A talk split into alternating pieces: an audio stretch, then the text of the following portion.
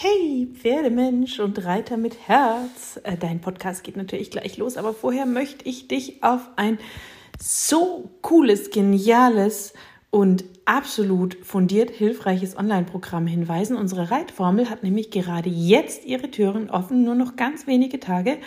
Zwölf Wochen intensives Coaching und ganz viel Reiterwissen, sodass du von der Pike auf deinen Sitz, deine Hilfen, dein feines Reiten und auch die körperlichen Themen deines Pferdes so aufbauen kannst, dass Reiten sich wirklich leicht und schön anfühlt. Also, wenn du Bock hast, geh auf www.pferdeflüsterei.de slash Reitformel und lass dir das nicht entgehen. Und jetzt viel Spaß mit dem Podcast. Pferdeflüsterei to go, der Podcast für Pferdemenschen mit Herz. Heute mit Stallgeflüster.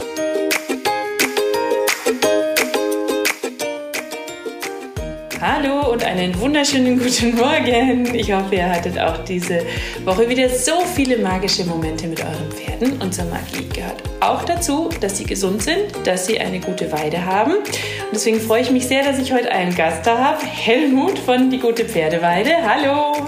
Hallo Petra, schön, dass ich da sein darf. Ja, wir sind schon über meine Koppel gelaufen und Helmut hat so ein bisschen analysiert, was da so drauf ist. Super, super spannend und die gute Pferdeweide ist dein Projekt.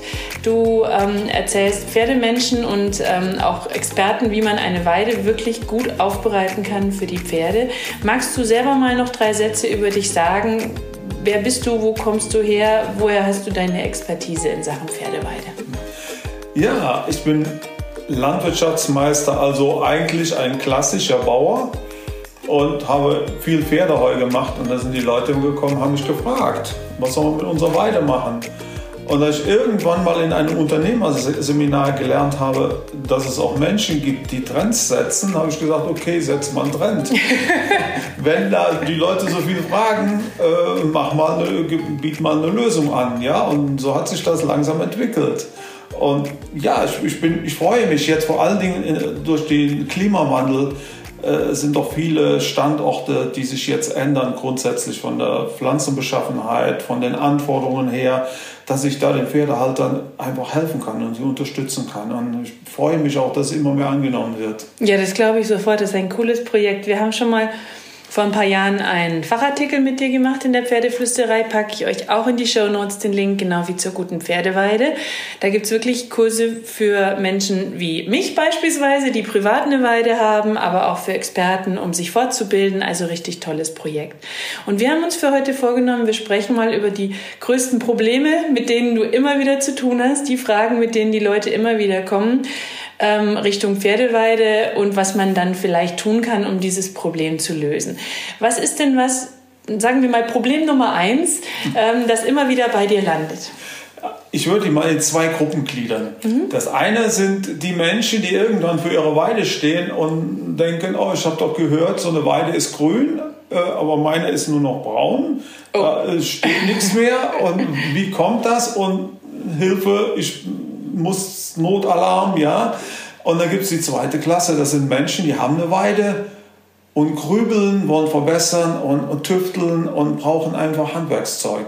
Die bin ich, die zweite Klasse. Genau, genau, genau so ist es. Und, und, und, die dritte Klasse, die füge ich gleich um zu, die Expertenklasse, das sind die, die, die kommen in die Stelle, werden mit Problemen konfrontiert, ob äh, Hufpfleger, äh, Tierärzte und die dann denken, oh ja, Weide, okay, haben wir irgendwie im Studium entweder nicht gelernt oder wir waren froh, dass wir die, dass wir äh, die, die Klausur mit, mit 4,5 irgendwie geschafft haben äh, und die dann fragen und sagen, hey, wir haben so viele Probleme, was, was können wir machen, wo, wo ist jetzt der Hebel? Ne?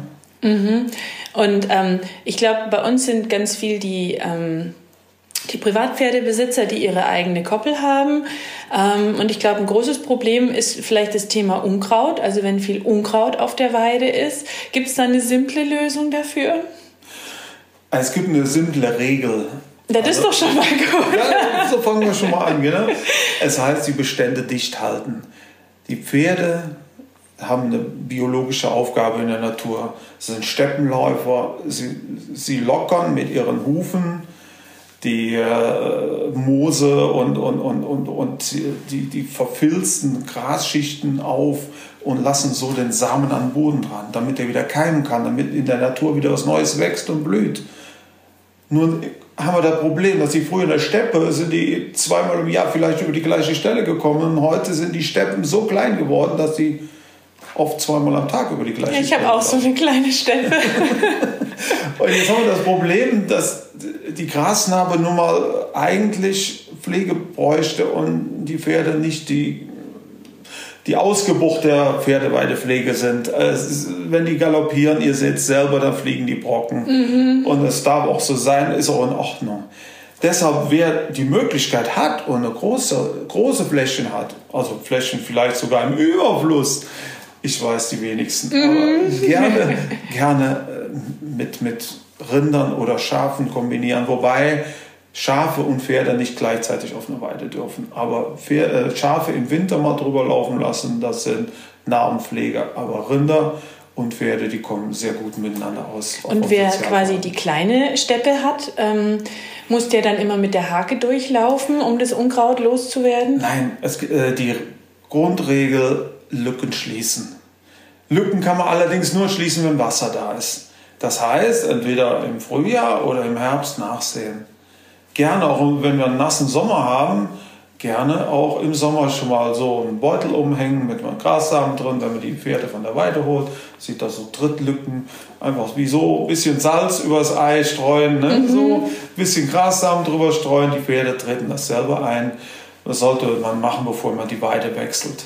Mhm. Und äh, weil äh, in dem Moment, wo die Grassamen aufgehen und die kleinen Keimlinge kommen, sind die ein sehr attraktives und geschmacklich vorzügliches Ziel für die Pferde. ja, und die würden dann sich sofort an diesem, äh, an diesem Jungzeug mhm. bedienen und äh, die haben noch keine Kraft, diese Jungpflanzen, die haben noch keine Wurzelwerk und die würden dann gleich schon wieder ausscheiden. Heißt zum Beispiel, wenn ich jetzt meine Koppel im Oktober schließe, irgendwann Mitte, Ende Oktober, wann auch immer, der eine früher, der andere später, könnte ich dann auch Anfang November einmal drüber laufen und ausstreuen? Oder warte ich dann lieber bis zum März, bevor ich die Koppel wieder öffne? Genau, du wartest lieber bis zum März. Du kannst gerne äh, vor dem 1. Oktober noch streuen. Aber das Problem sind die Frühfröste. Wenn die kommen und die Jungpflanzen treffen, sind die auch schon geschädigt. Äh, die Jungpflanzen müssen halt mit einem entsprechend starken Wurzelwerk in den Boden gehen, sonst frieren die im Winter kaputt. Hm, spannend. Aber dann hätten wir doch schon mal etwas. Also Lücken schließen, finde ich, ist eine sehr praktikable Variante. Kann man immer machen und drüber laufen, sämtliche Kinder im Stall engagieren, Samen zu streuen, machen bestimmt alle gern mit. Ähm, Gibt es noch irgendwas, wo du sagst, das begegnet mir immer und immer wieder und das lässt sich so einfach lösen? Ja, das ist, äh, ja, es begegnet mir immer wieder, sind einfach fettleibige Pferde. Ja. Leicht, ja. Leichtbuttrige Pferde, die ja. aufgehen wie ein Hefekuchen. Ja, ich habe so eins. ja. Und, und, und da ist einfach das Problem, da muss man auf Pflanzenbestand achten. Mhm. Äh, wir sind bei dir über die Weide gegangen, wir haben sehr viel Wiesenrispe gefunden, prima als äh, Narbenbildner, also wir haben Horstbildner und Narbenbildner. Die unterscheiden sich dadurch, dass die Narbenbildler auch Ausläufer bilden können, also Rhizome, die wachsen zur Seite hin, ohne dass sie Samen geworfen haben. Mhm. Und die ganzen Horstbildner, die eben auch oft extensive Gräser sein können, ja, die sind wirklich die, wo, man, wo ich immer sage, das ist das Futternetz über der Weide, ja? Mhm. wo die wirklich, die, Nährstoff, äh, die wirklich den Nährstoffgehalt auf der Weide senken. Wo die Pferde mehr fressen können, ohne gleich aufzugehen wie so ein Hefe. Das brauche ich. genau, da, und wir hatten ja auch schon, äh, wir werden dann gleich auch noch ein paar Arten durchsprechen. Also ein es macht überhaupt nichts aus, wenn wir wieder ein Ruchgras, ein Kammgras oder ein wolliges Honiggras auf den Weiden finden, ein äh, Glatthafer äh, und, und äh, viele urige Sorten, meinetwegen auch gern eine Trespe. Die sind in erster Linie nicht das Ziel der Pferde, die werden sich zuerst an den süßeren Gräsern bedienen, mhm. aber die fressen die auch. Und vor Super. allen Dingen sinkt das den gesamten Nährstoffgehalt auf der Weide, obwohl es die Pflanzenzahl vielleicht die gleiche ist. Und das klingt gut. Ja, vor allem werden die nicht so schnell alt. Es gibt ein Knaulgras, das super schnell alt ist. und dann holzig wird und dann bleibt es da stehen mit seinen dicken Knäueln oben und vergammelt. Ich und wusste ehrlich gesagt gar nicht, dass es so viele verschiedene Grasarten Du, wir haben gerade erst angefangen. Wahnsinn. Ja, da kommt vielleicht noch ein bisschen was, ihr Lieben. Wollen wir zum Schluss vielleicht noch einen Mythos auflösen, also wo du sagst, das geistert immer wieder rum und das ist was, wo ich den Pferdebesitzern sage, lasst bloß die Finger davon oder macht es bitte nicht so, sondern anders? Ja, ich höre es immer wieder, ich habe es jetzt auch von dir gehört der sogenannte Kalkstickstoff macht die Weide super schmackhaft und löst alle Probleme beim Pferd. Und Nein. ja, weil ich bin nämlich als erstes hin, müsst ihr wissen, wir sind über die Koppel und hier im Agrarfachhandel hieß es sofort, also ich brauche das unbedingt und das muss ich ausstreuen, weil dann hätte ich kein Unkraut mehr. Und ich dachte mir schon, das muss ich mal nachrecherchieren, dieses Ding, bevor ich da irgendwas mache. Und dann kamst du und ich konnte dich direkt fragen. So, also den eher nicht nehmen. Also der Kalkstickstoff zunächst einmal zur Einordnung. Es ist kein Kalkdünger, sondern ein Stickstoffdünger. Der Stickstoff ist an den Kalk gebunden, aber die Menge ist so gering, dass sie für den Kalkgehalt im Boden unerheblich ist. Dann ist, äh, wir kennen die normale Stickstoffbindung im Dünger als Nitrat, mhm. was man auch im Grundwasser wiederfinden kann, oder als Ammonium. Im Kalkstickstoff liegt der Stickstoff in der Form des Amidstickstoffs vor. Und der muss erst umgewandelt werden durch Mikroben und das geschieht in, äh, in der sogenannten Cyanamidphase. Der wird über Amid, Cyanamid in Ammonium aufgelöst.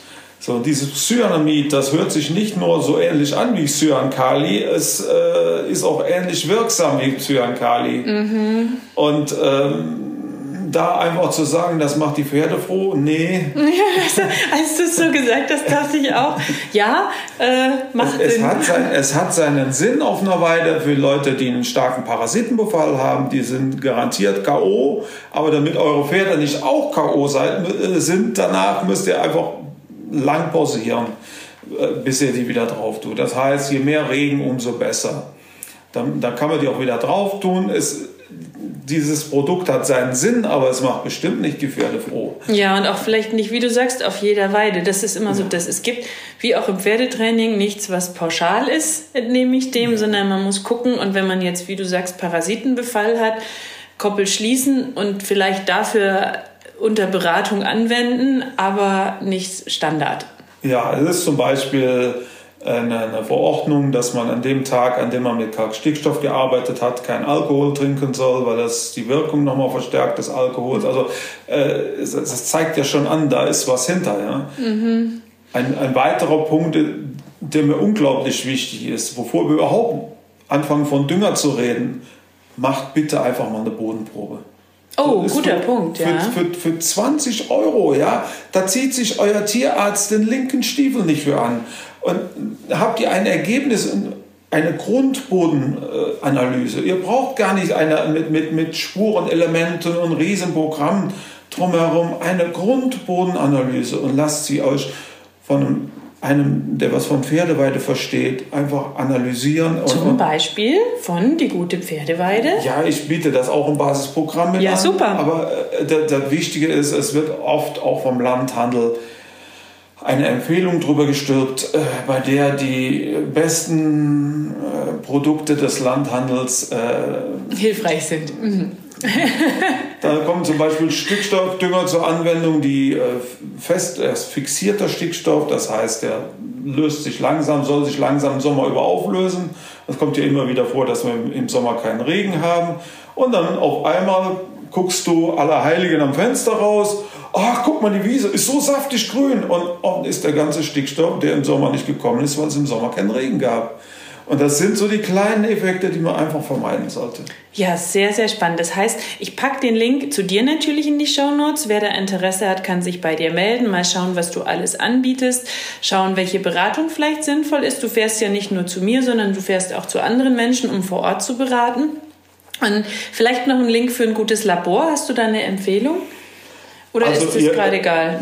Nein, ähm, im Prinzip äh, die, die sogenannten Landesuntersuchungs- und Forschungsanstalten, kurz LUFAS, die sind in Ordnung. Ich selber arbeite mit äh, Acrolab zusammen, weil das überregional arbeitet. Ich arbeite ja auch im ganzen deutschsprachigen Raum und da kann mir so eine regionale LUFA natürlich nicht für alles weiterhelfen, das ist klar. Und da, da hört er an den Landesgrenzen auf. Ne? Aber die, die, die stimmen sich untereinander ab, diese, dieser Laborverbund, und äh, da kann man auch alle Werte austauschen. Ja, da steckt doch schon sehr, sehr viel drin. Vielen Dank, dass du heute da warst dass du dir meine Koppel auch bei Regen und Matsch angeschaut hast. Und wie immer natürlich, ihr Lieben, ich sage diesmal von uns, krault euren Pferden einmal dick und fett das Fell von uns. Ja, super.